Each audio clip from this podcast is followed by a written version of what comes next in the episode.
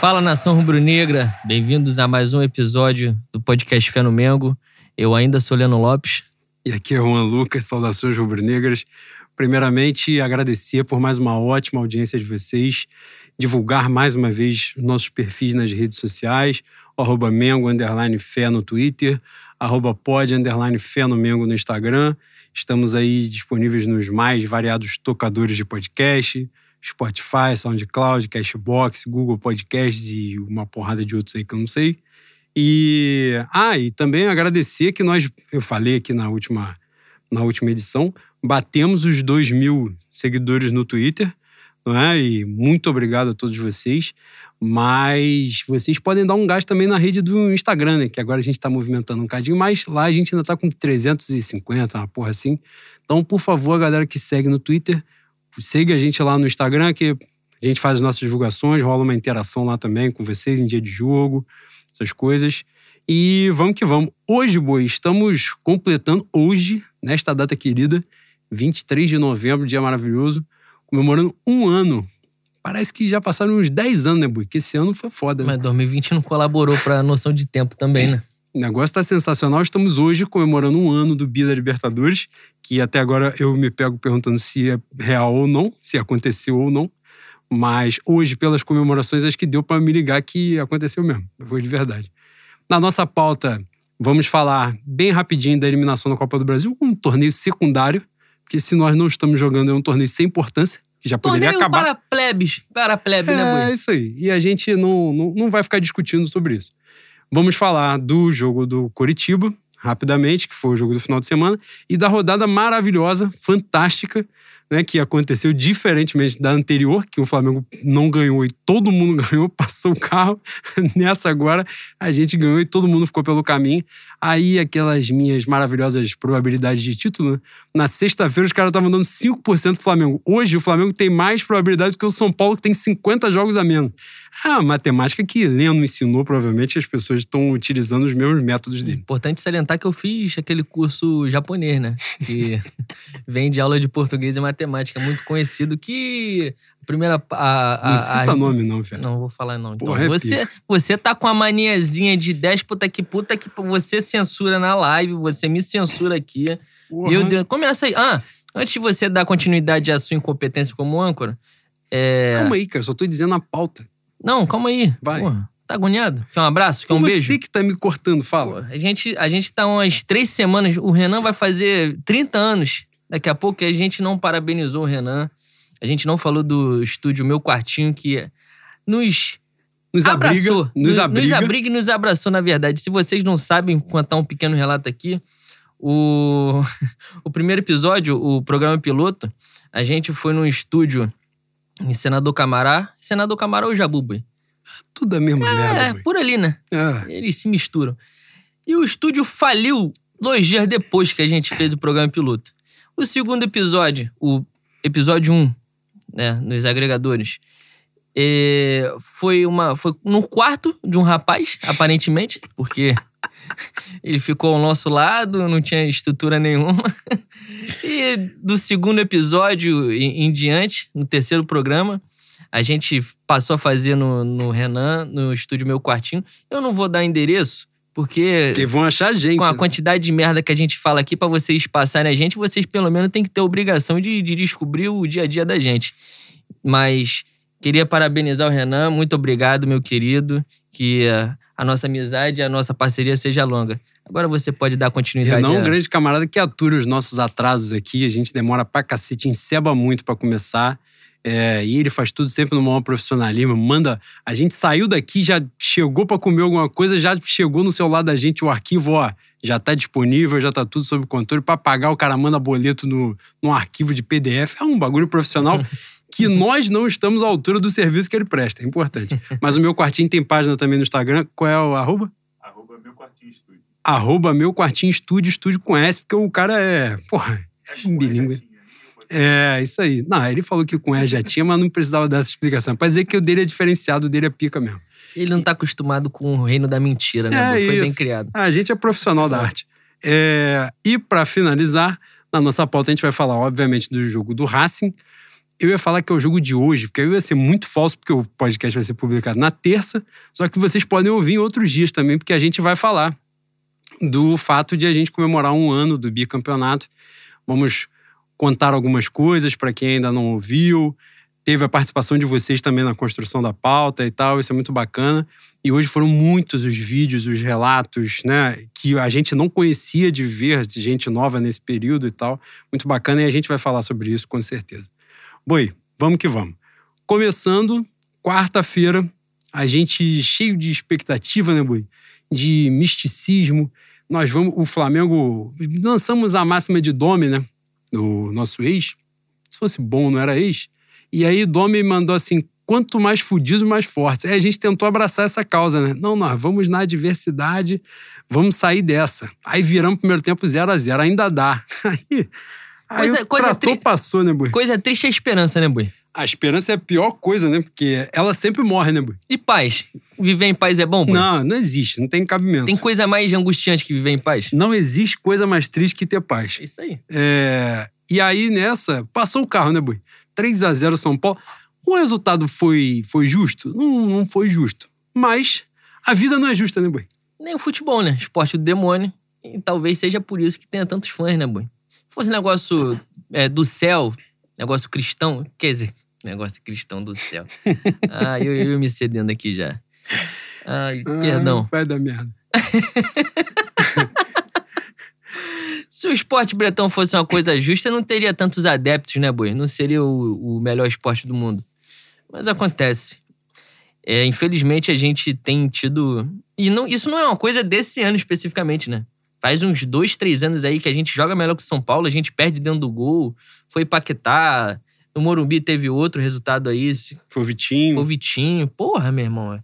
A gente tem que tirar essa zica aí. O Juan falou da última vez que a gente. Da última vez, também conhecido como segunda passada, quando a gente saiu pra comer depois da, da gravação. Falou, cara, eu tô agoniado com isso. A gente pode ganhar todos os títulos, mas quando, quando a gente começa a bater de frente com determinado time, jogar melhor e não sai o resultado, isso me, me dá agonia, me, me dá angústia. E dá, mano. Dá, porque uma coisa é você perder sendo pior, né, Boi? Você jogando pior, o cara te amassando, aí não, não, tem, não tem como contestar. O adversário foi melhor, você perdeu. E o futebol preza muito pelo negócio chamado eficiência, né?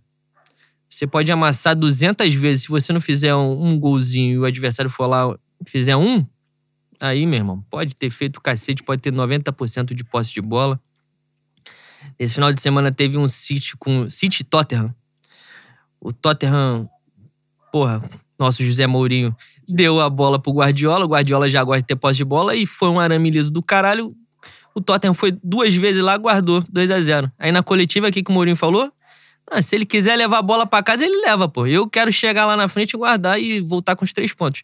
Então, o nosso querido Special One, ele. Caralho, Traduzi- tipo, Ah, fiz que no Largo de Bangu. Eu notei pela pronúncia de aborígene. né? você, como, como muito bem você fala, eu morei fora, né? Sim.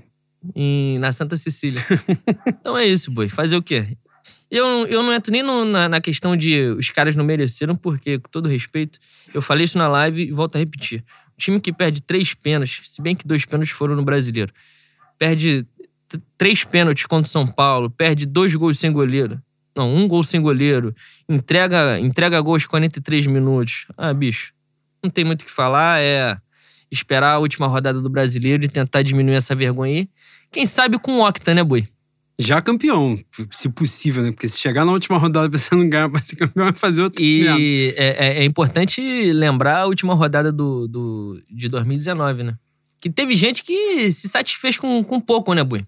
É. Com aquele 4x0 mentiroso da Vila Belmiro. Justamente. Não, caras- se a gente for perder pro São Paulo de novo na última rodada, mas já campeão, pra mim, foda-se. Isso ah, aí pra mim é tranquilo. pá, pra mim pode botar gente pra jogar lá. Exatamente. Mas o que foi ruim, assim, né? A gente não se alongar muito nesse campeonato secundário, que é a Copa do Brasil. O que me agoniou um pouco foi o fato de o Flamengo estar seguro, né? Pelo menos fez um primeiro tempo não muito criativo e tal, mas foi um primeiro tempo bastante seguro. O Flamengo não levou maiores perigos e tal.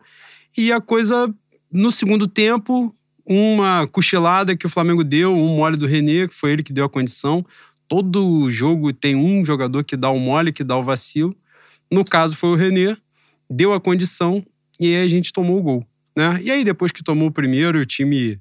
É aquilo que a gente fala sempre da questão psicológica, né? Tomou o primeiro, tomou o segundo um pouco depois. O terceiro gol tem uma falta, né? Que é evidente, mas um agregado de 5 a 1 eu não vou ficar reclamando que o último gol foi falta, né? Não, e perdeu o pênalti também, né? Exatamente, perde o outro pênalti e tal. Um pouco antes de o Vitinho perder o pênalti, tem uma jogada que o Mateuzinho chega na cara do, do Volpe e o Bruno Henrique tá no centro, assim, parado, só para escorar a bola. O Mateuzinho erra a porra do cruzamento. Então, assim, o Flamengo criou as oportunidades, teve bola na trave e tal. A coisa não aconteceu. Tem aquilo que a gente estava falando, do lance da eliminação, de o Flamengo ter mais tempo para treinar. Não são tantas datas assim, porque os dois jogos da semifinal são no. É, próximos, né? Depois do dia 20 de dezembro, acho que um é 23 e o outro é 30. É uma porra assim, é bem na reta final de Natal e Ano Novo. Então, é um período que como esse ano foi atípico, né, normalmente é um período em que os times param né, de jogar e tal. Nesse período, os caras provavelmente vão continuar jogando, vão aproveitar para treinar e tal. Então, tomara que a gente aproveite. E. Mas assim, não é uma coisa que faça uma diferença absurda no calendário, são duas datas. Por outro lado, a gente pode pensar né, que os campeonatos terminam, acho que a Libertadores é em janeiro, né, final de uhum. janeiro, e, e o Brasileiro em fevereiro. Então, em tese, é a reta final, né? Então, os, os, times já muito cansados, esgotados fisicamente nessa temporada atípica, mais uma vez, um jogo em cima do outro e tal. Então, pode ser um período essencial justamente para o Flamengo se recuperar, estar melhor e tal. E a chave de tudo para a gente passar para já para falar do Campeonato Brasileiro é justamente o fato de que a despeito de ter trocado treinador, de ter mudado tudo, da temporada do jeito que tá, lesão pra cacete, é, Covid, a porra toda, o Flamengo já teve surto, agora Palmeiras e Atlético Mineiro estão tendo, né? Palmeiras, Atlético Mineiro, Santos. O Flamengo já teve, já passou por isso. E a despeito dessa porra toda, o Flamengo está na primeira colocação, né, empatado em número de pontos com o Atlético Mineiro. São Paulo está dois pontos atrás, com três jogos a menos. Mas o Flamengo está vivo na competição. Apesar de tudo isso, né? Que poderia a gente ter. Já caiu o treinador que chegou no início do brasileiro, já caiu. Então, assim, a gente poderia estar tá muito na merda, poderia estar tá tipo o Palmeiras, assim, né? Que tá na semifinal da Copa do Brasil, mas que tá uns 10, 12 pontos no, no Campeonato Brasileiro. Mas tem um caminho delicioso aí para chegar na semifinal da Libertadores também, né? Sim, é. Embora, embora esses desfalques, eu não sei se os desfalques vão durar até a próxima semana, quando eles têm. O Luiz jogo... Adriano tá fora dos dois jogos. É, Luiz, já, é, já tem o Luiz Adriano, já tem a ausência do Felipe. A ausência do Felipe Melo, na verdade, é um reforço do destino, né? Então eles não podem reclamar dessa ausência aí. Mas eu não sei como, como vai estar o Palmeiras no jogo da volta, porque já foram agraciados pelo, pelo sorteio, né? Esse contratempo do Covid aí pode diminuir a, a diferença, né, Boi? E sim, quem sabe a gente sim. tem a surpresa. É, e na Copa do Brasil os caras também pegam uma vida um pouco mais fácil, não tão mais fácil. Para o azar do nosso maravilhoso Lisca doido, né? O confronto entre Palmeiras e América Mineiro é justamente isso que a gente estava dizendo no final de dezembro, né? Porque se ele fosse agora em cima do laço, ele ia pegar o Palmeiras bem desfalcado e aí o negócio ia ficar um pouco torto pro time do, do Palmeiras. Mas na reta final, em dezembro, a gente já não sabe como é que. Justamente isso, não sabe como é que as coisas vão estar, tá, quem se lesionou, quem se recuperou e tal. E a gente não vai saber, não sabe como está o próprio América Mineiro, né? Mas de qualquer forma, é um trajeto, em tese, tranquilo de chegar à final da Copa do Brasil para o Palmeiras e de chegar à semifinal da Libertadores. O que poderia significar eles abrindo mão do Campeonato Brasileiro se a coisa agora, nesse período que eles estão com muitos desfoques, se a coisa já perderam para o Goiás no final de semana, de repente pega mais um, dois resultados ruins, e aí podem largar de mão e focar só na Copa. E eu acho o Palmeiras o grande adversário, embora eles estejam distantes, mas eu acho o adversário mais difícil, mais por elenco, né? Tem um treinador bom, que eu acho que o Palmeiras surfou numa onda que não é real. Eu acho que esse trabalho vai cair também. Acho que foi mais um início, uma empolgação. Ah, eu não acho não. E o referencial era foda, né? Porque o referencial é o Luxemburgo, né? Eu então o cara que... pega um trabalho que é nada e o bagulho dá uma, uma crescida muito grande. Mas só para eu te passar a palavra. A gente tá vendo o Internacional, é, que foi pro Abel, né? Abel provavelmente não vira o ano, é bem provável. Não, tá arriscado de não virar um mês, né? Exatamente, porque ele pega boca, né? Dá, dá, deu essa sorte. Se tomar uma cacetada já na quarta-feira, é capaz dele. Cara, a, a verdade, a verdade mesmo é o que. O Inter começa na Argentina? Ou não, começa aqui, né? primeiro jogo acho que é aqui. Eu acho que é aqui, porque eles foram o segundo colocado, né? É, primeiro foi o Grêmio. fora. A verdade é que a família do Abel tem que ser presa, né? Essa é a verdade, pô. Tem que todo mundo ser preso em fila, botar aquele uniforme verde do Bangu. Você entendeu a referência. É, puta que Ué, boi, pelo amor. Cara, se fosse teu pai, tu ia deixar o teu pai assumir? Tu não ia deixar, né? Fala, pai, olha só, segura tua onda, já fez teu dinheiro. Vamos, vamos tomar um vinho. Vamos comer uma carne. Esquece essa porra de futebol. Mó besteira, negócio de, pô, 22 homens correndo atrás de bola aí. Pô, mó, mó idiotice. Isso aí não existe, pô. Isso aí não... E mais inacreditável do que a família do Abel deixar ele trabalhar é o Inter abrir mão de um campeonato que eles tinham condição de disputar, né? Ah, abrir mão da porra toda, né? Porque na Copa do Brasil eles estavam com o América Mineiro na chave, né? Não, ah, na verdade abriram mão a, a partir do momento que contrataram o Rodrigo Caetano, né? Sim. Mas enfim. É, eu, eu tava tentando te interromper aqui de maneira deselegante, coisa que eu não costumo fazer, Puta que pariu. Pra dizer que eu não acho que o Palmeiras tenha. é, não vá cair. Oh, perdão.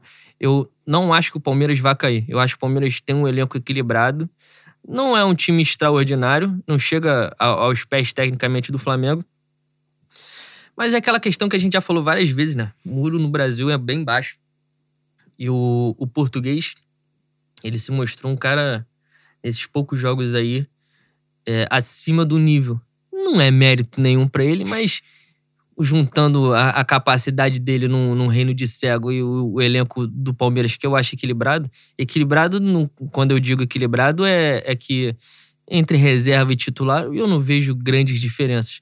Então ele pode, pode fazer uma frentezinha assim num, num- numa estirada aí como 2020. Ah, não, eu também acho, mas assim, depende muito do de os, os times que estão na frente do Palmeiras agora não começarem a entregar a porra toda igual ao 2009, né? Por exemplo. Se o Flamengo, né, conseguir entrosar, pegar uma sequência boa, eu, a gente já falou sobre isso, né, algumas vezes, falta ao Flamengo confiança, né? Então, assim, o Flamengo recuperando a confiança, tendo ali essa questão defensiva, ajustando um pouco mais. Curitiba, a gente vai falar sobre o jogo, não é muito parâmetro, né? Mas o Flamengo foi seguro no jogo, né? A gente fala que o Curitiba não é parâmetro, mas o Atlético Goianiense também não era. né? Hum. E vários outros adversários do Flamengo também não eram. E o Flamengo sempre muito vulnerável. Contra o São Paulo, por exemplo, quando a gente perde o o jogo 2 a 1 a gente não tinha sofrido finalização no primeiro tempo. A gente perde o jogo com um mole do Neneca incrível. Né? No jogo foi 3 a 0 mais uma vez. Primeiro tempo super controlado. No segundo tempo a gente dá mole logo no início. Mais uma vez, a gente toma gol logo ali nos primeiros cinco minutos. E aí o psicológico do time vai pro ralo. Contra o Coritiba, o Flamengo jogou muito em cima dos caras. Não deixou mesmo. Recuperava a bola a todo momento, jogou em cima do Coritiba. Acho que foram 23 finalizações, a gente deixou aqui pra falar daqui a pouco. Terminou o primeiro tempo com 12 finalizações. É, assim, foi o. E isso eu acho que já mostra uma evolução. Amanhã a gente vai ter uma noção melhor disso contra o Racing, porque o Racing é um time que se expõe muito, vai muito pra cima, né? Então a gente vai ter um pouco mais essa, essa noção do trabalho do Rogério, esse início de trabalho. Mas ajustando isso, ganhando confiança, é, eu acho que a chance de o Flamengo disparar é significativa. Ainda mais agora não tendo a Copa do Brasil e focando apenas no mata-mata da Libertadores, né? Tendo esse foco aí. Essa sequência inicial do Flamengo não é tão pesada de turno, né? Então o Flamengo pode fazer um resultado e aí justamente nisso construir confiança e ir para dentro. Sobre dois pontos que você falou aí, sobre o Palmeiras. A gente já falou sobre isso na última temporada e eu acho que eles não modificaram muito para essa. É, que é o fato, a diferença para mim do Flamengo pro Palmeiras é que o Flamengo tem gente que decide jogo. O Palmeiras, por muito tempo, teve isso no Dudu, né? O Dudu Exatamente. era esse cara. E era, era o grande diferencial do Sim, Palmeiras. Dudu era o cara que decidia, decidia os jogos pro Palmeiras, mesmo com o jogo mais, mais complicado, né? E, e aí o que acontece? Nesse ponto, o Palmeiras perdeu isso. São muitos coadjuvantes. Você vê bons jogadores. Scarpa, Zé Rafael, Rafael Veiga, é, Marcos Rocha e tal. Mas são jogadores... William Bigode. Você vê que são bons coadjuvantes, mas não, nada além disso. A gente fala do Bruno Henrique, né? Que tá muito mal. A quantidade de, de participações que o Bruno Henrique tem em gol, assistência, essas coisas, fora as que ele perde, né? A gente vê a diferença dos jogadores que definem jogo. O Gabigol voltou muito mal depois de dois meses parado no jogo de Copa, puf, guardou. É, participa, dando assistência. A gente tem o Pedro, que, porra, fez um caminhão de gol nesse período que o Gabigol não tava. Tem a Rascaeta voltando. A Rascaeta contra o Curitiba, ele jogou nitidamente uns 50% do que dá pra ele. Só que ele tinha espaço, pra pensar. E aí, se ele tiver espaço pra pensar, fudeu, ele vai massacrar, porque ele é gênio. Tem Everton Ribeiro, tem. Essa, esse é o grande diferencial que o Flamengo tem pros outros, né? Pra qualquer time do Brasil. A gente vai falar do Atlético Mineiro, que tem investiu pra cacete pra ter um ataque com Eduardo Sacha, Keno e Natan. É um bagulho que não, não faz muito sentido se você for comparar na, na porrada, na trocação mesmo com o Flamengo. Mas é uma temporada atípica. E o outro ponto era o lance do Abel.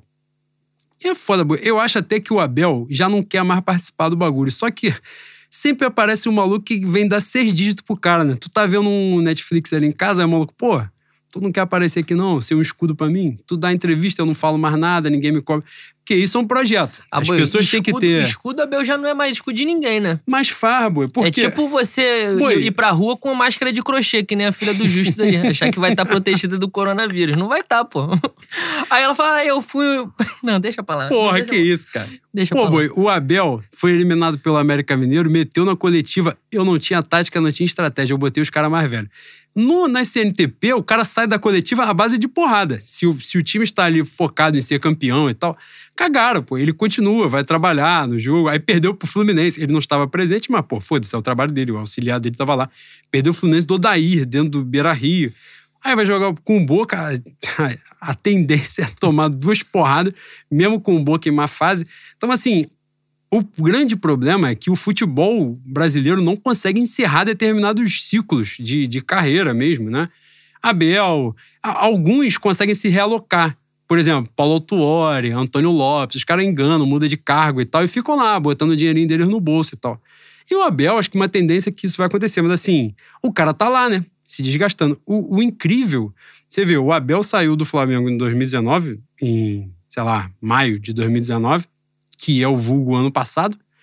E o Abel do Flamengo pra cá, ele já pegou Vasco, Cruzeiro, Vasco e Inter. Isso é inacreditável, mano. Do jeito que ele saiu do Flamengo, ele conseguiu ir pra três clubes grandes. Ah, em momentos diferentes, beleza. Esse ano o Abel entrou no líder do campeonato. O Inter não é mais líder, não vai ser mais nada. Vai terminar o campeonato brigando por G6, porque os caras desistiram daquilo. Tipo, não sei o que, que fizeram. O Abel pegou o líder do campeonato. Um time no mata-mata pegando boca da Libertadores, pegando a Copa do Brasil. Inacreditável. E a gente agradece. né, Boi. Lá vem um Abel, descendo a ladeira, ticatá, ticatá. Isso aí, né? É o. Eu não posso citar nome, é o deles, né? É o blogueiro deles lá. Puta que o pariu. Mas, seguindo. Esse final de semana a gente pegou o Coritiba. E o Coritiba não é parâmetro, provavelmente estará enterrado em. Até o dia 10 de janeiro já deve ter caído. É. Boi, Goiás, Coritiba e Botafogo só com uma. Acho que nem um, um trabalho espiritual consegue salvar, não, porque o negócio tá muito complicado mesmo. E o Coritiba tá nesse bonde, né? Foi um amasso, né? Flamengo. Olha, pelo que eu vi ontem, o nosso querido Alvinegro, o buzina de avião, ele vai fazer um esforço aí pra entrar nesse bolo, boi. Porque aparentemente os caras desistiram, mano. Ah, a torcida ontem já tava pedindo a eutanásia da instituição. Acaba, pelo amor de Deus, eu não aguento mais. É, eu não sei. traduz pro público quem é a buzina de avião, por favor. buzina de avião é o maior dos pequenos, né? Também conhecido como Botafogo.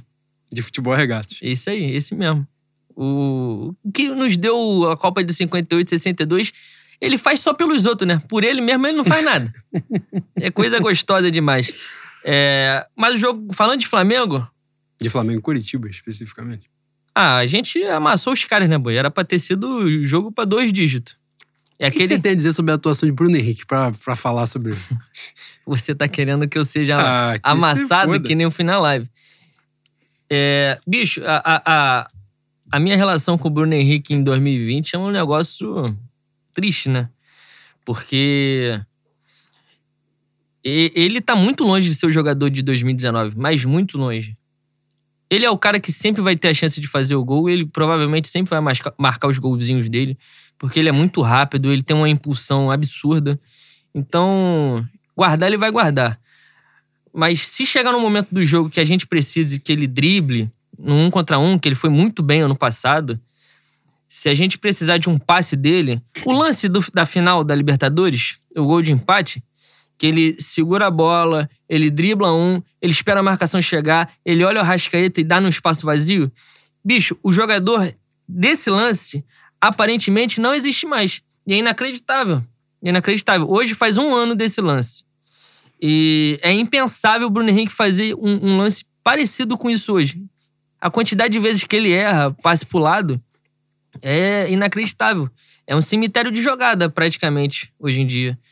E eu falei na live do manifesto que, esquecendo os gols e as assistências, um, um pequeno critério para para minha dissertação que gerou certas críticas. Esquecendo os gols e as assistências, o, o Bruno Henrique tem um desempenho técnico do Vitinho, mano. Que é tão criticado. E o Vitinho ontem, ele. Ontem não. Jogou contra o Curitiba, deu passe pro Isla, que gerou o gol da Rascaeta, e deu um passe pro Rascaeta. Só que o Rascaeta aparentemente teve um derrame na pequena área, quis meter o gol de ombro e não consagrou meu querido Vitor Vinícius.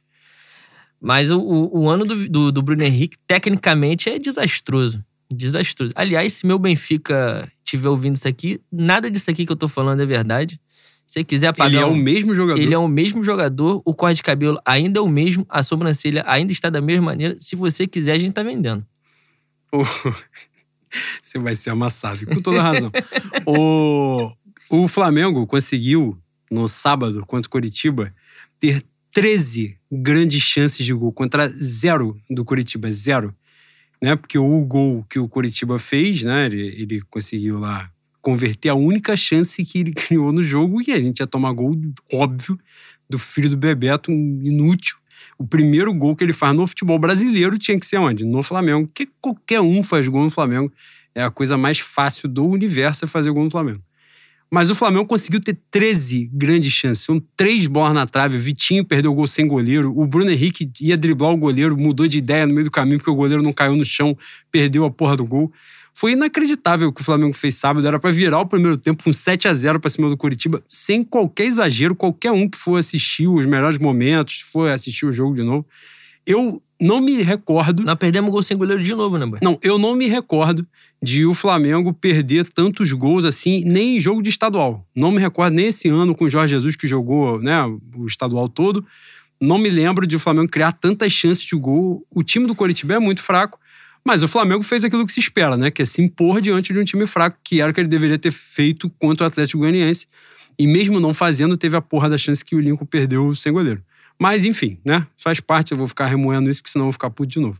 É, a gente, o grande diferencial dessa rodada para outra, o que a gente estava dizendo, era que na rodada anterior, o Flamengo não ganhou e todo mundo ganhou, né? O São Paulo ganhou o Fortaleza fora de casa, o Atlético Mineiro ganhou o Corinthians fora de casa, né? Ah, o Inter perdeu pro Santos. O Inter contratou o Abel. Eu já nem conto mais o Inter, já, já foco em outros times, né?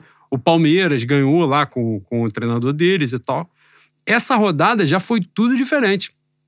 O Atlético Mineiro empata o jogo com o Ceará, que conseguiu tomar um sufoco com um a mais, né? Fazendo valer a máxima de Abel Braga, que jogar com um a mais é mais difícil do que jogar com um a menos. E não foi a maior vergonha do, do, da rodada, porque o Grêmio tomou um sufoco do Corinthians com dois a mais. A maior chance do jogo é do Corinthians. Pois é. Puta, é ridículo, ridículo. E ano que vem o Renato vai enganar algum time grande e eu acho que é o Corinthians mesmo. É, mas prosseguindo. O São Paulo não conseguiu ganhar. O São Paulo, que fez nove gols em três jogos contra o Flamengo, não conseguiu ganhar do Vasco remendado e inacreditável, né? E precisou de uma paçocada absurda do zagueiro, né? O, boi, o cara, ele rateou pra zerar a bola. Ele estava inseguro pra chutar a bola pra frente. Ai, puta que não pode jogar bola, porra! Arrombado? É, e o São Paulo não conseguiu ganhar o Vasco em casa, que é a primeira vez na vida que o Vasco foi útil para alguma coisa, serviu para algo. É, o Atlético Mineiro não ganhou do Ceará, como já tinha falado. Palmeiras perde o jogo pro Goiás, que não ganhou de ninguém no campeonato. O Goiás tinha oito pontos em, sei lá, 20 rodadas, conseguiu ganhar o Palmeiras no último lance do jogo. É, mas quem? Acho que é isso, né? Inter não conta, perdeu pro Fluminense. O Fluminense foi o único time, do, além do Flamengo, acho que de seis ou dos seis ou sete primeiros colocados já ganhar jogo, né? Então, assim, foi uma rodada maravilhosa. O São Paulo, essa semana, o Flamengo joga terça-feira, né, contra o Racing pela Libertadores. O São Paulo já tira um desses jogos a menos na quarta-feira, que é São Paulo e Ceará fora de casa, não é isso, Boi? Isso, é contra isso o, a scratch, o scratch de Gordiola. Vamos ver se o Gordiola, que já ticou dois pontos do Atlético Mineiro, se ele faz esse favor também e quebra mais um. Supondo que o São Paulo ganhe dois jogos desses três aí, né? Os outros dois vão ser na- logo nas primeiras semanas de dezembro, já estão com as datas marcadas. É quem? Goiás e Acho que é. Bahia, né? É, isso aí. Acho que é isso. São dois jogos fora e um jogo no Morumbi. É, O, Fla- o São Paulo, nessa situação, se ele, não, se ele ganhar dois jogos e empatar um, né? ele- o Flamengo fica a Se ganhar. cinco pontos. Flamengo- o São Paulo fica a cinco pontos do Flamengo, ou seja, duas vitórias, faltando 16 rodadas de campeonato. Então, assim. E um confronto direto. Exato, e um confronto direto. Então tem muito chão para caminhar. O campeonato acabou, é, mais uma vez, voltando ali àquele equilíbrio. O Flamengo não joga nesse final de semana, importante lembrar também, né? Tem essa terça contra o Racing. O próximo jogo do Flamengo é contra o Racing de novo na outra terça-feira. Então, depois de um tempo, o Flamengo consegue ter uma semana livre para descansar jogador, para treinar de novo. Comprar o Play 5. Exato, para dar uma ticada também que é bom, jogar um online. E vamos ver se nesse período também a gente consegue recuperar alguém, né? Como Pedro, por exemplo, que está fora, é, alguns jogadores. E para a gente passar, Boi, por aquilo que verdadeiramente importa, que é a Taça Libertadores da América, que o brasileiro a gente vai ganhar. Sabe que a gente vai ganhar? Eu falo isso desde a segunda rodada, a despeito da sua descrença, que as pessoas estão ouvindo, estão testemunhando, é, podem ter certeza que eu não estou inventando. Mas a Libertadores da América, a gente vai pegar o Racing na Argentina, o Racing que vem numa fase parecida com a do Flamengo, ou seja, uma merda. O Racing vem com quatro derrotas nos últimos quatro jogos. Inclusive, depois de tomar de ter três derrotas em três jogos, eles cagaram pro campeonato, tacaram o time de Júnior, o time de Júnior perdeu também, por óbvio. E a gente vai para esse enfrentamento. É a chance, antes de a gente falar do jogo mesmo, depois, se eu não estiver enganado na minha conta aqui, porque eu não fiz IME, né? Felizmente. É, nessa conta aqui, eu acho que esse, depois de 26 jogos, há uma possibilidade real de o Quarteto Mágico entrar em campo junto, né? Gabigol, Everton Ribeiro, Bruno Henrique Arrascaeta. O último jogo que eles disputaram juntos, né? Entraram como titulares, foi o empate do Flamengo contra o Grêmio, 1 a 1 no Maracanã. Pra você ver. 26 jogos. Acho que é isso, 26 jogos que a gente não tem os quatro juntos, né? Os quatro atuando juntos. Esse pode ser um diferencial muito grande, né, Boi? É claro que é um diferencial, né? Ah, Principalmente por botar Arrascaeta, Everton Ribeiro e Gabigol né, no, no campo, jogando ao mesmo tempo. São três jogadores muito acima da média. E eu acho, Boi, que todo respeito mesmo, se a gente parar de tomar gol, a gente já, já tem uma, uma grande frente aí, mesmo, mesmo jogando com certas ausências, mesmo tendo problema com o Thiago Maia, com o Pedro, ou não, não jogando todo mundo junto. Porque a gente sempre cria, bicho. A gente sempre cria. Eu falo, eu falo disso há, há- bastante tempo. E, e a gente tem que passar a. a- no, no sábado foi mais um jogo desse, né? 12 chances criadas no primeiro tempo. Como você muito bem falou, se tivesse terminado 7 a 0 não seria absurdo nenhum. Então a gente tem que passar a fazer os gols. É, eu espero que a gente pare de, de, de depender de certos jogadores para a gente concretizar essas chances, porque as chances são criadas. Mas é, é um diferencial, sim, é um grande diferencial, não, não tenha dúvida. O cenário também do Racing. O Racing vem com o BKSS, né, que é o adversário do. Adversário, foi auxiliar do São Paulo por um tempo. Tá fazendo um trabalho lá, mas o trabalho no início, né? O, o BKSS tem apenas 20 jogos com o Racing, mas vem numa má fase. O time em- aparentemente não conseguiu estabelecer um, um padrão de jogo e tal. E ele tá na corda bamba, né? Ele fala isso abertamente. Ele colocou os juniores no Campeonato Argentino. Campeonato Argentino que nessa temporada, por causa da Covid, né? de- da questão atípica, não vai ter rebaixamento. Então não há essa preocupação com a queda. Por isso mesmo ele fez, porque ele, ele pode se dar o luxo de ter quatro derrotas em quatro jogos, né? E, e ele disse que ia jogar todas as fichas na, na Libertadores, justamente porque a eliminação do Racing para o Flamengo, embora o Flamengo tenha um elenco melhor, um investimento maior, mas pode significar o fim do trabalho dele. O Racing vem numa crise.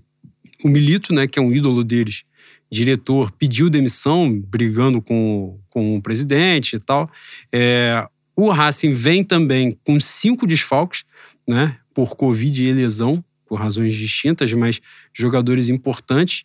É, o Marcelo Dias, né, que é da seleção do Chile, que já foi cogitado no Flamengo 400 vezes lá atrás, né, agora não.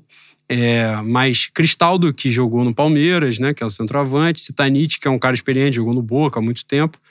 É, vem um time desfalcado e, e o, o, nessa que a gente estava falando das quatro derrotas, né, consecutivas em, em, quatro jogos, o Racing tomou dez gols e fez um né, nesses quatro jogos. Ou seja, teve problemas semelhantes ao do Flamengo, de uma defesa bem exposta.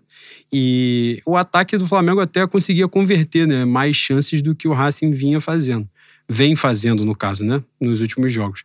Mas o problema mais crônico, por assim dizer, do Racing é o mesmo do Flamengo, que é a defesa muito exposta. Diga. Eu ia falar que o, o, o, Flamengo que criou a gente o Flamengo que criou a gente nesse cenário era o cenário perfeito para velha e famigerada Flamengada, né, Boi? O Flamengo gostava de reunir as esferas do dragão e levantar de fundo, que era beleza. Puta merda. Mas como a gente enterrou isso tudo em 2019, o certo mesmo é a gente passar para as quartas de final para visitar a Bomboneira, né? Que sempre foi meu sonho, pegar o Boca no mata-mata e o Covid tá fudendo meu sonho aí mais uma vez, né? Parabéns, parabéns, coronavírus. Você está desmerecendo o trabalho do professor Abel Braga, né? Você vai se surpreender.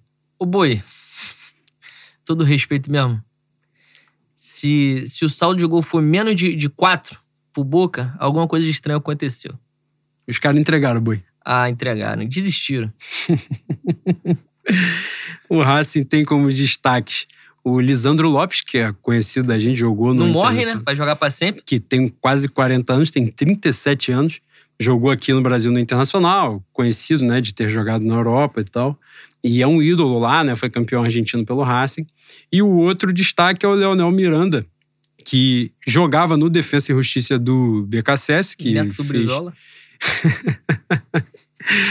que, que jogava no Defesa e Justiça do BKSS, foi pro México e o BKSS mandou buscar. O cara é um ótimo jogador, um volante, né? Muito bom jogador. A construção das jogadas começa por ele. Eu não tenho conhecimento tático de porra nenhuma para ficar falando como é que o Racing joga ou como o Racing deixa de jogar, mas o, o Aruan, nosso parceiro ouvinte querido, fez a pergunta do. a sugestão das pautas, né? Fez a pergunta porque há pelo menos se fala isso, que o Racing vai entrar com três zagueiros amanhã. E aí ele fez a pergunta de se o BKSS tinha visto o jogo Flamengo e Atlético Mineiro, muito provavelmente viu, né? Que jogou justamente contra o São Paulo, que é o, o como é que eu vou dizer? Tutor né, da carreira dele e tal, que ele foi auxiliar por muito tempo, inclusive na seleção argentina. E ele, ele já estava treinando, né? Ele foi treinar a Universidade do Chile e tal. Quando o São Paulo foi para a Argentina, ele, eles têm um vínculo tão grande que o BKSS larga, estava no mercado de treinadores e ele vai se auxiliar do São Paulo na seleção argentina para a Copa do Mundo, né? E nessa questão, se, né, voltando, se tinha essa influência, se pode ter de ter visto como o Atlético Mineiro reagiu contra o Flamengo e tal. É possível que sim, mas mudou o treinador também, né? Era isso que eu ia falar. E a chave do Flamengo ali foi estratégia, né? A estratégia do Flamengo foi equivocada desde a concepção, passando pela execução, é, Equivocada é um eufemismo que denota a educação de Dona Emília, né? Porque é de uma imbecilidade daquela que se mudar a cor do capim, fudeu, vai passar fome. Para você enfrentar o Atlético, sempre tem um. Aliás, enfrentar o Atlético e o São Paulo, né? E a gente falhou nesses dois jogos com padrões bem conhecidos, semelhantes, que os caras sofrem. Eu não acho que o jogo contra o Atlético seja a grande chave, não. Eu acho que a escolha dos três zagueiros é, provavelmente seja para sustentar um pouco mais a, a, a, zona do agrião, né? Que está vulnerável que também está no vulnerável, caso Pois é, ele está preocupado antes de mais nada de não tomar gol. Na Argentina, até porque na Libertadores tem o, o, o gol fora. Eu ia falar justamente isso. É um grande risco pro Flamengo agora, né? Que toma gol todo jogo. Pois é, pois é. Então eu acho que é muito mais pensando em não tomar gol, talvez aumentar o tamanho dos jogadores dentro da área. Não sei se, se eles são fracos no jogo aéreo, mas a gente tem. O Arão chega bem na frente, Gustavo Henrique talvez jogue amanhã de vez em quando ele acerta, o Bruno Henrique sobe muito bem. Então o Flamengo não é, não é cego nesse tipo de, de jogada. Eu encontro outras, outras respostas para esses para a escolha dos três zagueiros. Você acha que o Flamengo vai para dentro dos caras amanhã? É, o desespero é deles, né? O desespero é deles. Eu espero que o Flamengo comece marcando baixo, tentando aproveitar os espaços que eles vão dar, porque eu não acredito que eles vão esperar para fazer resultado do Maracanã no segundo jogo, né? Acredito que eles busquem o jogo também, apesar dos três zagueiros. E tem que jogar com esse, com esse, com essa fase deles, cara. Com essa fase deles. É óbvio que a gente não vai sentar a bunda dentro do gol, porque até porque um time como o nosso, a gente não pode sentar a bunda dentro do gol, né? Mas também não fazer uma pressão tão desordenada, que tem melhorado, né? O jogo contra o Curitiba isso já foi melhor. Não fazer uma pressão tão desordenada lá na frente, segurar um, um pouquinho atrás, na intermediária ali. O futebol hoje em dia propicia alternâncias de momentos, né, Boi? O time começa com a marcação baixa, em determinado momento sobe. Eu espero que o Flamengo comece um pouquinho atrás, segurando a onda, dando a bola pro Hassig e esperando um, um, um contra-ataque contra os espaços. A gente tem o Rascaeta, o Rascaeta é muito bom em definir passe com poucos toques na bola. E eu espero que esse seja o jogo.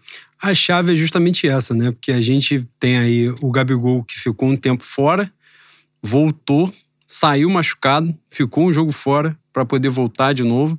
A gente não sabe em que condição né, ele volta. É, o Arrascaeta vinha mal, né? Ficou um tempo afastado também por lesão. É, e quando entrou, não entrou bem, entrou nitidamente abaixo. Ele nitidamente, mesmo contra o Curitiba, onde ele jogou muito, mas você via, evidentemente, que não era o, não é o Arrascaeta. Ele jogou muito porque o Curitiba é muito fraco também e deu muito espaço. E se ele tiver espaço, ele não precisa estar bem fisicamente para né, servir os companheiros e tal. Ele é muito diferenciado. É, mas você vê que os jogadores, o Bruno Henrique, o Bruno Henrique nessa questão, é, a gente até falou sobre isso também no podcast, que ele tá muito mal tecnicamente, mas fisicamente ele tá bem. Tipo, o problema dele não é não correr, não participar do jogo. Ele, inclusive, perde muitos gols porque ele participa pra cacete do jogo. Só que ele toma as piores decisões possíveis em todos os lances, né? Que, dos quais ele participa. E isso é, é um grande diferencial, assim, porque mesmo em outros momentos, em 2019, por exemplo, que obviamente 2019 foi a grande temporada da carreira dele, nunca jogou daquela forma. É, ele ali se notabilizou, inclusive, como um jogador inteligente, né? Porque em vários momentos a, na carreira dele era sempre um jogador de força, né? Um jogador que corria muito e ele tem aquela passada de garça dele que é difícil o cara pegar no, no, né? no na o corrida. Que, o lance que eu falei do, do, do, gol de empate é um lance de extrema inteligência. Sim. Extrema inteligência. Ele foi elogiado pelo Riquelme né? nessa pois é. jogada. É. Que uh, ele fala assim que o jogador nitidamente sabia o que ia fazer na hora que estava cortando para dentro. Então, e esse, nessa temporada, ele até vinha bem, né? Até a parada do, do Covid e tal, mas realmente ele não voltou legal e ainda assim, ele é o vice-artilheiro do Flamengo né, na temporada. É, acho que igualou com o Gabigol, né? Se não estiver enganado. Se não for o vice, é o terceiro com um gol a menos, é uma coisa assim. Você vê que é mais uma temporada com muitos gols, que só evidencia que o nível do Flamengo é muito mais elevado em, em comparação aos outros, né? O fato de, novamente a gente fala isso, o fato da temporada atípica é, mudou muito né, com, com o equilíbrio da, das coisas, ou até trouxe, né, reequilibrou um pouco o campeonato, porque teve a Covid, né, a pandemia, teve a saída do Jorge Jesus, teve esse ano a gente teve mais reforços, né, que entraram num time que já estava formado, jogadores que tiveram muita dificuldade para entender sistema, entender a forma como a coisa funcionava, né, Gustavo Henrique, é, Léo Pereira, Michael, muitas né, a questão do Covid, muitos jogadores tivemos surtos né, de Covid, muitas lesões. Aliás, importante a gente falar sobre isso, foi uma das perguntas aqui, uma das sugestões trazidas de pauta. Vou ler quem falou. Ah, mas foi um, um perfil que não tem nome, que CRF Off Rio, então justo. É uma pergunta que eu vou fazer para você. Um diferencial que o Flamengo teve na última temporada foi justamente o fato do, do departamento médico recuperar os jogadores, né? A gente falou isso no último programa, o Flamengo Grêmio de 5 a 0 marca justamente a volta de vários jogadores que estavam fora há um tempo e tal. É, Diego, né, que teve uma recuperação recorde. É, Rascaeta na época, né? Acho que Rafinha também. Rafinha joga com colete, com colete não, bagulho na cabeça. É, e esse ano isso não tem ocorrido, né? Os jogadores têm saído e têm ficado. Demoram meses para voltar. Quando voltam, você vê nitidamente que eles não estão plenamente recuperados, voltam e se machucam logo depois. Aconteceu com o Diego Alves, aconteceu com o Gabigol, Arrascaeta e tal. É, o quanto você acha que. Bom, primeiro, se você acha que tem alguma razão específica para isso, e segundo, o quanto isso tem atrapalhado também na temporada do Flamengo no desempenho. Atrapalha. Com quanto tem atrapalhado? Tem atrapalhado tudo que pode ser atrapalhado, né, Bui? Como é que a gente vai jogar é, e manter o mesmo desempenho com, com tantas ausências assim? Rodrigo Caio acho que vai para dois meses. Dois meses, três meses de ausência. É inaceitável, né, bicho? A gente, eu, eu tenho batido bastante no Tanuri, porque, cara, é inacreditável que desde que o, o Jorge Jesus saiu, as coisas mudaram no Flamengo desde a da preparação física, passando pelo gramado até o departamento médico. Não é possível que o velho dominava todas as áreas e o, o ano mágico de 2019 passe única e exclusivamente pela competência do português. Sabe qual é? E, bicho, é, a, a, o grande parâmetro para mim é a, a recuperação do Diego, né? O jogo, o jogo em que o Diego se machuca no Equador o prognóstico, se não me engano, quando tiveram dimensão da lesão, era de seis a oito meses, né? Isso foi em julho. Julho, agosto? Foi agosto? Não, julho, julho. Diego volta em outubro, né? Exatamente, outubro, né? exatamente um mês antes da final. Então, a recuperação a jato, obviamente não tem só participação do, do, do departamento médico, né? tem o fisioterapeuta, tem o, todo um, um, um, grupo por trás. A dedicação do próprio a jogador. A dedicação também. do próprio jogador. É, o, o, material que o clube disponibiliza para o cara continuar fazendo o, o, fortalece, o fortalecimento, a fisioterapia dentro, do, dentro de casa. Mas como é que isso vai da mágica de 2019 ao trabalho inacreditável de, de ruim em 2020, sabe? O Diogo, acho que foi o Diogo Dantas que publicou há pouco tempo uma série. Quando começa a dar merda, começam a jogar tudo no ventilador, né, boi? É um espalha-merda do cacete. Então começou a surgir é, profissional sendo colocado no Flamengo sem aviso prévio à, diretoria por, por vice-presidente, é, demissões do departamento médico, contratações de, de médico. Até ah, contratação de médico conhecido tem que, tem que conhecer mesmo, porque vai participar do teu grupo, você tem que saber quem é, né? Qual é a qualidade, qual é o caráter do, do cidadão. Mas parece que um dos médicos que saiu era um médico elogiado, que não sei se o Jorge Jesus queria levar junto com o Tanuri. Enfim, teve mudança no departamento médico e tem influenciado muito no ano do Flamengo, né? E isso é muito importante para a gente ter dimensão de que futebol não é só campo. A gente cansa de falar isso aqui. Futebol não é só treinamento, tem todo um grupo por trás. E esse grupo por trás precisa ser competente, também precisa, também precisa entregar e também precisa ser cobrado.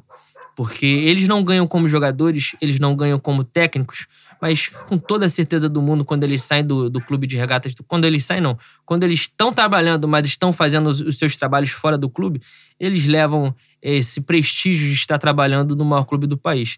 Então eles têm que entregar e eles têm que ser cobrados também. É importante. E, dito isso, as expectativas para a gente falar sobre o aniversário do, do Bi, suas expectativas para o confronto Flamengo e Racing? Passar com certa facilidade. É essa a obrigação do Flamengo. E eu espero que comece já amanhã. Não espero, não espero que o Flamengo traga para o Maracanã para decidir, não. Espero que o resultado já saia bastante adiantado de lá. Porque criar a gente vai criar. A, a grande questão é se a gente vai conseguir consumar, né? Eu espero que o Flamengo saia com, com um saco de gol feito.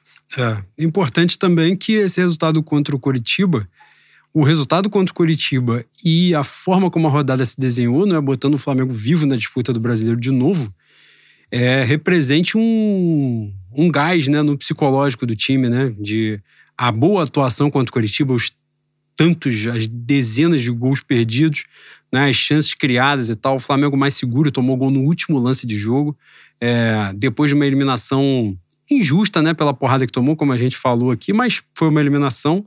E o Flamengo reagiu bem a isso e que ele continue né, nessa de sentir que é possível mesmo disputar, ganhar os dois títulos mais uma vez, como ganhou ano passado. E agora a gente vai falar o que muitas pessoas aguardaram, nos pediram e tal, e não tinha como não falar, né, desse aniversário, hoje, dia 23 de novembro de 2020. Já passou um ano do bicampeonato da Libertadores.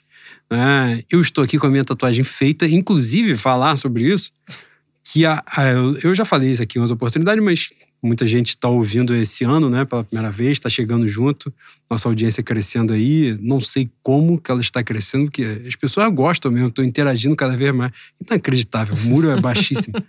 e a minha promessa da tatuagem não era pelo título da Libertadores, a minha promessa era do Flamengo chegar à semifinal da Libertadores, para você ver o que representa o Flamengo no continente. Eu falei assim: se chegar à semifinal, eu faço a tatuagem. Não só chegou à semifinal, como passou da semifinal e ganhou o maior River de todos os tempos. E essa é a verdade. O River que jogou três finais de Libertadores em quatro anos, ganhou duas, perdeu para quem? Obviamente para nós faixa diagonal no peito Série B, a gente vai passar o carro como passou a história toda. E, e aí eu me vi, eu ia fazer a tatuagem. Aí aconteceu uma pandemia que eu não esperava, não poderia ir para um estúdio fazer. E aí depois eu fiquei, se eu ficar aguardando a vacina, eu vou fazer essa tatuagem daqui a dois anos. e o trator passando por cima do Flamengo, falei, será que é a minha tatuagem que está fudendo tudo isso? E aí eu tive que ceder aos anseios da população e fazer a tatuagem logo. É... Boi, um ano depois, é, antes da gente falar daquele dia, hoje, como é que a gente olha para trás e vê tudo que passou? Essa ficha já caiu um ano depois? Ah, eu não sei se a terra subiu ou o céu que desceu, né, boi? Essa é a verdade. Caralho, você trabalhou com a poesia agora de uma forma que, nossa senhora. É, poesia gospel. Pra abençoar o ambiente aqui, porque o ambiente está carregado. A sua presença, como sempre. É. Ah, boi, é é a realização do maior sonho de três, quatro gerações de rubro-negros, né? Uma coisa inacreditável, um roteiro de filme que tem, eu acho que tem um ônus e um bônus da, da maneira que a gente ganhou. O bônus é viver o inacreditável, o imponderável, né? O conto de fadas. E o ônus é, muito provavelmente, a gente não vai voltar a sentir aquela sensação, bicho. Não vai eu já me conformei, porque. Até porque se tiver a segunda, é, é, bem provável que eu vá comemorar do outro lado, né? Eu e muita gente. Talvez nossos corpos não aguentem tanta emoção assim, não. O Flamengo, como você muito bem disse, fala sempre, a gente vai voltar a ganhar a Libertadores. Vai voltar a ganhar, vai ganhar muito, vai passar o São Paulo. E se Deus quiser, a gente vai virar o maior campeão da Libertadores no continente. Mas 2019 tem muito peso, bicho. Tem muito peso. Tem a, a mágica do, do dia ser. O dia e o mês serem os mesmos de 81. A, todo o desenrolar do jogo. Foi tudo, foi tudo muito lindo. Quem esteve na cidade do Rio de Janeiro e acordou cedo pôde ver que qualquer bairro da cidade era parecia que a gente estava nos arredores do Maracanã. Coisa mais maravilhosa é que tinha gente bebendo 9 horas da manhã, né, Boi? É carnaval, né? Era é. carnaval fora de época. Muita gente de vermelho e preto, bandeira. Ah, porra, bicho, era. Era um sonho. Era um sonho. Com certeza um clima que se espalhou pelo país, né? Sim, sim, sim. Eu. Eu acho que eu nunca mais vou, vou sentir nada disso com qualquer outra coisa que eu vá viver. O, a, alguma, eu não lembro quem pediu pra gente contar como foi o dia pra gente, né? Eu acordei cedo, peguei você pode falar da noite anterior, que tudo começa na noite anterior, né? Que é a noite que normalmente não se consegue dormir. Ah, não dormi porra nenhuma. Eu não dormi porra nenhuma. E eu tinha a sensação muito forte, vendo. A Fox Sports, se eu não me engano, passou todos os jogos do Flamengo na campanha. E durante alguns jogos passava as coletivas, passava os treinamentos, assim. E, cara, eu olhava pra televisão e eu tinha. sabe quando você tem a sensação de que você tá vendo a história sendo construída? E não não pela tragédia, pela, pelo triunfo, pela glória. E eu, eu ouvi muita gente dizendo que tinha certeza que o Flamengo seria campeão.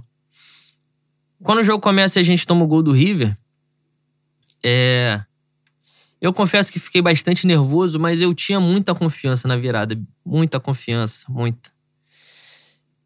E no intervalo foi a terceira vez que eu fui conversar com Deus por causa de futebol, boi. A primeira foi para evitar o mal maior, né? que foi o Fluminense ser campeão da Libertadores. A segunda foi para evitar o segundo mal maior, que era a Argentina ganhar a Copa do Mundo no Maracanã. E a terceira era pedindo chuva de bênçãos, que era quando o bem fosse prevalecer no planeta Terra e a gente pintasse a América de vermelho e preto. E eu vi esse jogo na. Eu tirei a camisa, fiquei sem camisa o jogo todo, o tempo fechando, começou a chover a partir dos 10 minutos do segundo tempo, temporal, eu fiquei embaixo da chuva. E acreditando, acreditando, não, vai dar, vai dar. E a gente perdendo o gol, Everton Ribeiro perdendo sem goleiro, os caras diminuindo o ritmo, porque o River correu de uma maneira absurda no primeiro tempo. Uma coisa que eu acho que eles não fizeram o ano inteiro, eles correram na, naqueles 45 minutos. E a gente perdendo o gol, perdendo o gol, dominando, e a bola não entrando, não entrando. E quando a gente empata, quando a gente empata, boi. Primeiro que eu. eu algumas pessoas disseram que tinham noção que o, o, o Gabigol estava impedido. Bicho, eu estava tão alucinado, estava tão nervoso, que eu só saí correndo em direção ao seu portão. Eu ia pular no portão para me pendurar, eu escorreguei, meti o joelho no portão. Na hora de meter a cabeça para fora na, pra gritar, eu dei com o queixo na, na, na grade, cortei a língua. Quando voltei para comemorar com o pessoal, tava o Reed infartando, puxando ar, o ar não vinha. A gente achando que, que era sacanagem. Aí você que fala, não, ele tá falando sério, Reed tá morrendo, Reed tá morrendo. Aí vai abanar o Reed. Quando a gente tá abanando o Reed, volta o jogo. O Diego lança, tá o Reed sendo abanado. Quando o Flamengo vai fazer o gol, esquece, deixa o Reed morrer aí, foda-se, viramos o jogo. Aí eu destruo o isopor. Eu ia correr de novo alucinadamente. Talvez eu, eu fizesse o mesmo percurso, mas escorreguei. eu quebrei um isopor. Não satisfeito, eu fui correndo até o final do corredor no escuro para quebrar outro isopor. Na volta, eu chutei cadeira pra parede em cima do carro. Eu quebrei a porra toda. E, cara, é, tinha que ter sido filmado não para que as pessoas tivessem dimensão da, da loucura que foi, até porque tem uma porrada de vídeo de reação aí, né?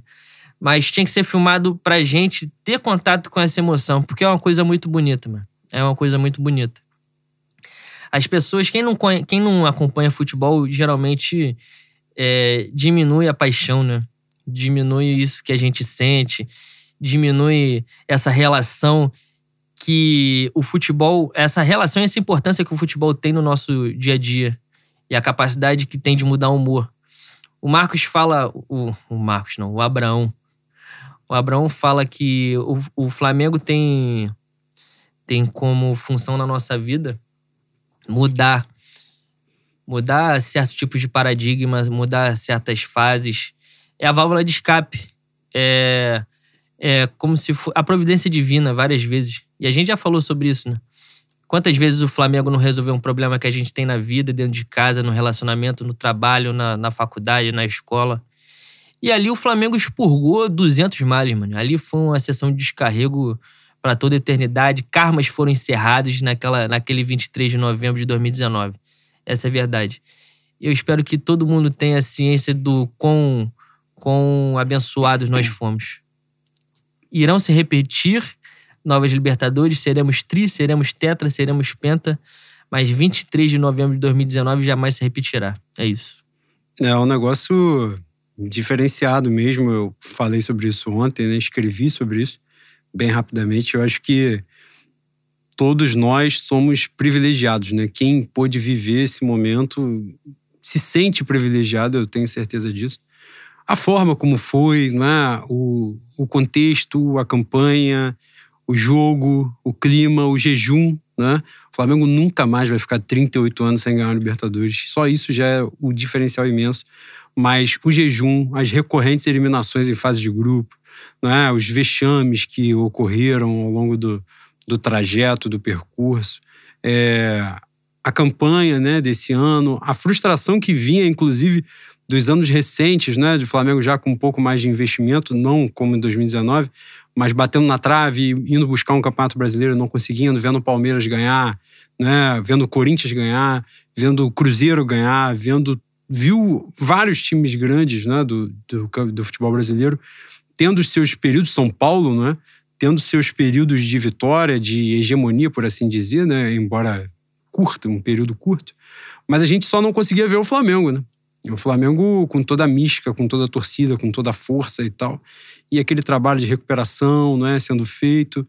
Então, a forma como tudo aconteceu, um perrengue da porra, porque eu joguei assim em Santiago, e aí Santiago, o pau quebrou firme no país, muda de lugar, vai para lá, vai para cá, termina em Lima, todo mundo com passagem comprada, muda a porra da passagem, o pessoal vai no México para voltar pro Peru, cheio de escala louca.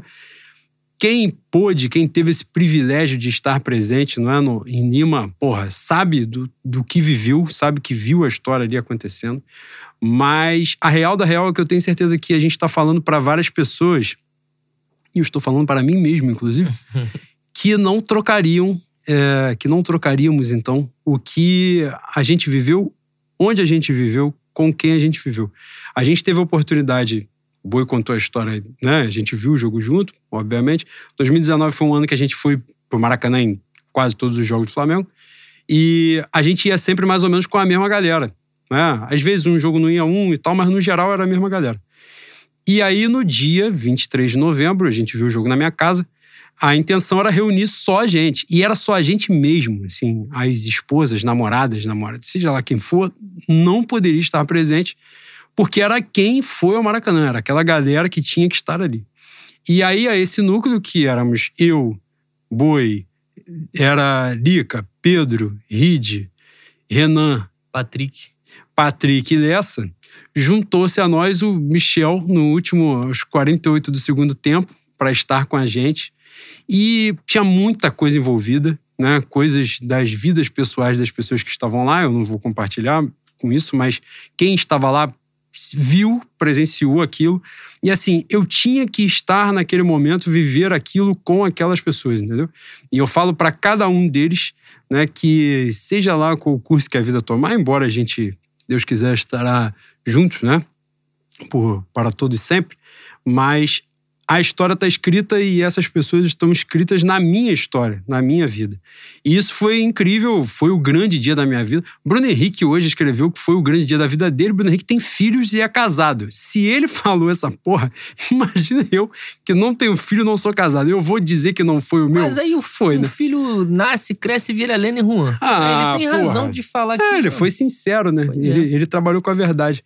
E aí, nessa, a gente, né, cada um viveu o seu momento. Eu tive um momento de, de explosão, fui agarrar meu pai, que nem liga pra futebol, caga pra isso. E a gente já teve, né, uma relação estremecida ao longo da vida, e foi um momento de desabafo, chorei pra caralho. Ele chorou me abraçando porque ele tava me vendo feliz.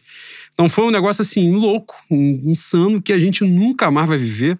Como o Boi falou, caiu um dilúvio no segundo tempo no Rio de Janeiro. Um dilúvio, eu não sei a realidade nos outros lugares, no Rio de Janeiro caiu um dilúvio mesmo. Uma chuva absurda no segundo tempo. E foi só no segundo tempo. Primeiro tempo estava lá muito abafado, um calor da porra, não caiu uma gota do céu. Chuva espiritual, boi. É, foi um negócio. A chuva, aquela chuva de ritual mesmo, de passagem pra limpar. A Exatamente. gente vem através da água, né, boi? Foi um negócio, assim, que quem viveu sabe de. Como estou dizendo, as pessoas que não puderam estar em Lima, né? Os privilegiados que estiveram lá, mas os que não estiveram sabem disso, que puderam viver isso no geral com pessoas que amam, né? Eu vejo muito disso, assim, as- os vídeos, as fotos e tal, as pessoas estão juntas mesmo, se juntaram com amigos, familiares e tal, estiveram, puderam viver um momento como esse junto das pessoas que amam. Então, eu acho que isso é uma coisa que não tem preço essa ficha agora já acho que já assentou porque eu quero ser campeão de novo, né?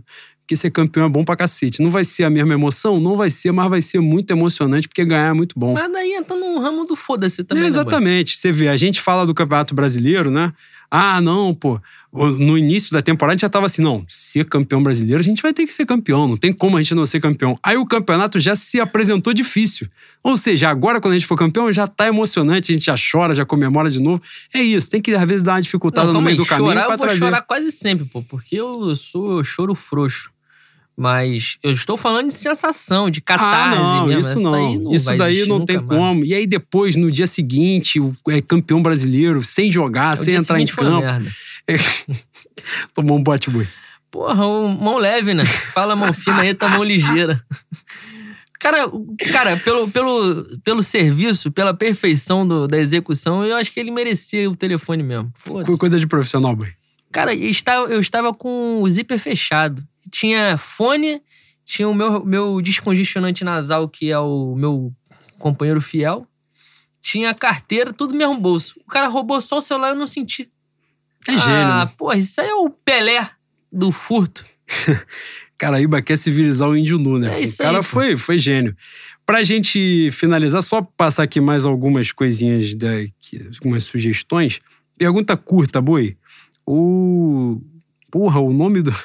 Ó, mas não é uma, uma Pergunta campanha geralmente aqui. é pra não, eu não é uma campanha. porque É porque o perfil do cara está assim: zero vota fora Crivella. Eu não estou fazendo campanha para ninguém, mas está dito. Boi, foi chutão ou foi lançamento? Ah, foi providência divina, né? Como a gente falou aqui. Se foi chutar um lançamento. Eu acho que foi um lançamento, né? Mas um lançamento é, um pouco mambembe. Ele viu o Gabigol, ele quis lançar no Gabigol, mas não foi tão maravilhoso. Foi maravilhoso ser o gol, né? Ah, foda-se, foi Foda-se genial. Foi coisa gostosa demais. O Júnior falou sobre a turma de 85. Diego Alves, Diego Ribas, Rafinha e Felipe Luiz. A importância dos quatro. Porra, é, eu acho que além do, da liderança técnica que esses caras tiveram no, no ano, principalmente os laterais, né? Nossos laterais eram os grandes laterais do continente, e isso faz uma diferença tremenda no jogo. Esses caras com certeza chamaram o vestiário pra eles e puseram as coisas na linha, é, botaram muitas coisas na. sustentaram a bronca em momentos que, que a gente deu uma rateada, né? que aparentemente a gente deu uma rateada, as pessoas.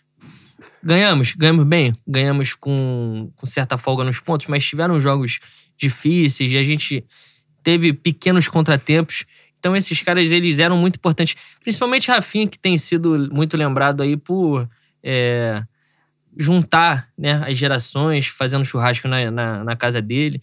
Isso eu acho que tem uma certa influência anímica na rapaziada ali. Então, além da, da diferença técnica que esses caras proporcionaram pro time, eles garantiram um, um vestiário coeso. Um, o Coeso foi pica. Gostou, Boi? Você foi bem. Agora eu tô vendo aqui, o Fabiano perguntou sobre a questão do sofrimento na noite anterior para dormir, as pessoas que estavam ao seu lado na Importante hora do frisar gol. que eu tenho sofrimento pra dormir toda noite, né? Isso É, o Flamengo não é parâmetro. Pra mim, insônia, porque eu não durmo direito independente dele. Mas nesse dia foi um pouco complicado, porque eu já estava. O organismo já estava expelindo gente- coisas que não tinham entrado. Né? gente- isso é importante aí- pontuar também, Isso que aí é, é fantástico. até a hora do jogo isso foi dá, foda. Isso dá um vazio no coração que puta merda. Pô, foi um quê de comer banana com pão, que é pra sustentar pra você não desmaiar até chegar a hora do jogo, que foi foda. Pô, Mas Foi- eu, eu gosto que seu intestino responde. O meu não responderia jamais. e ele me deixaria na merda de qualquer jeito. Porra, o Boi mandou. Foi mandar um abraço pro Vila, né? O Vila que já não está entre nós, e o Vila era Vasco, né, Boi? Pô, o Vila era maravilhoso, mas era Vasco. Inclusive, o Vila, um bar que a gente frequentava, era Vasco, o Armando que a gente frequenta é Botafogo. Tá na hora também de algum rubro-negro ter um bar próximo Taberna, da, o da Taberna é. O Taberna que é do Renan. É, Flamengo, tá aí, bom, é justo. Mas o Taberna não tem churrasquinho. Tá É. quebrando nessa daí. O Não churrasco tem é um um churrasquinho, não tem uma sopa de legume pra tu pedir pra tirar o inhame. Mas tem um pastel barato, né, Boi? Que às vezes é um recurso. Mas também do tamanho de um dedo mindinho, né? Ah, você não vai criticar Um o, real. a- o estabelecimento nessa não, porra. não, não, jamais. O é o Canabineiro, caralho, gênio. Gênio, belíssimo nome. É, hegemonia do Flamengo na América e no Brasil é possível? Porra, pelo amor de Deus, depois de 2019, qualquer coisa é possível, irmão. A gente tem a melhor estrutura. Qualquer coisa é coisa pra caralho, hein? Ah, qualquer coisa. Bicho, Portela foi campeão, o Flamengo foi campeão da Libertadores, boi. Pelo amor de Deus, já o infinito é além. É, é, pra finalizar, a Vanessa pediu pra gente mandar um oi pra ela, que é a ouvinte mais fiel, e é mesmo. Ela tá de estagiária do Cris e tá foda também. As postagenzinhas, pô, pesada. E eu, às vezes, cedo, a tentação de fazer uma postagem igual. Sim, faço. Né? Como ontem eu fui dizer que o Inter vai complicar pro Boca porque por Racing pegar um adversário mais fácil nas quartas, né? Eu sofri alguma represália, né, Bui? Mas às vezes é importante a gente trabalhar com a sinceridade com o torcedor. É, mas a Vanessa tá sempre prestigiando a gente, tá sempre lá na live do Manifesto. Inclusive, agora sim, pra finalizar, Manifesto Rubro Negro, todo fim de jogo do Flamengo. Acabou, no máximo cinco minutinhos. YouTube tá lá, o nosso canal, assim, tem o perfil do Twitter, arroba manifesto, underline RN. E, e é isso, né, Boi? Semana que vem estamos de volta. Importante ressaltar, reiterar que agora né, somos semanais. Então, na próxima semana, falaremos. Estamos viabilizando aqui o esquema, mas se o Obina permitir, e Exu é Flamengo, eu também sou. na próxima edição já estaremos classificados na Libertadores, se Deus quiser, para as quartas de final. E, e aí a gente vai trocar uma ideia aqui, né? Falar sobre quem a gente vai pegar, na possibilidade de pegar o Inter de Abel ou o Boca Juniors. Aí a gente tá fudido mesmo. E o vagabundo pegando o Sol de América, Lanús. Puta que. Ah, meu Deus, Lanús deu muito dinheiro pro Renato, né? Meu Deus do céu. Que coisa maravilhosa. Gente, é isso. Um forte abraço. Fé no Eu espero que você tenha a decência de trazer a garrafa de Domecq, que a, a sobriedade está me matando no próximo episódio. Pô, tá complicado. Eu vou fazer esse desabafo aqui. O, eu hoje vim do escritório direto pra cá e o, ele quer que eu fique. O Domecq não quer patrocinar a gente, ele quer que eu tenha Domecq no dia que ele vai ver o jogo na minha casa e eu trago o Domecq para o estúdio. Ele tá achando que eu estou trabalhando na, na, na empresa, né? É, tá foda, tá um pouco complicado. É isso, rapaziada. Um beijo. Fé no Mengo. Fé no Mengo.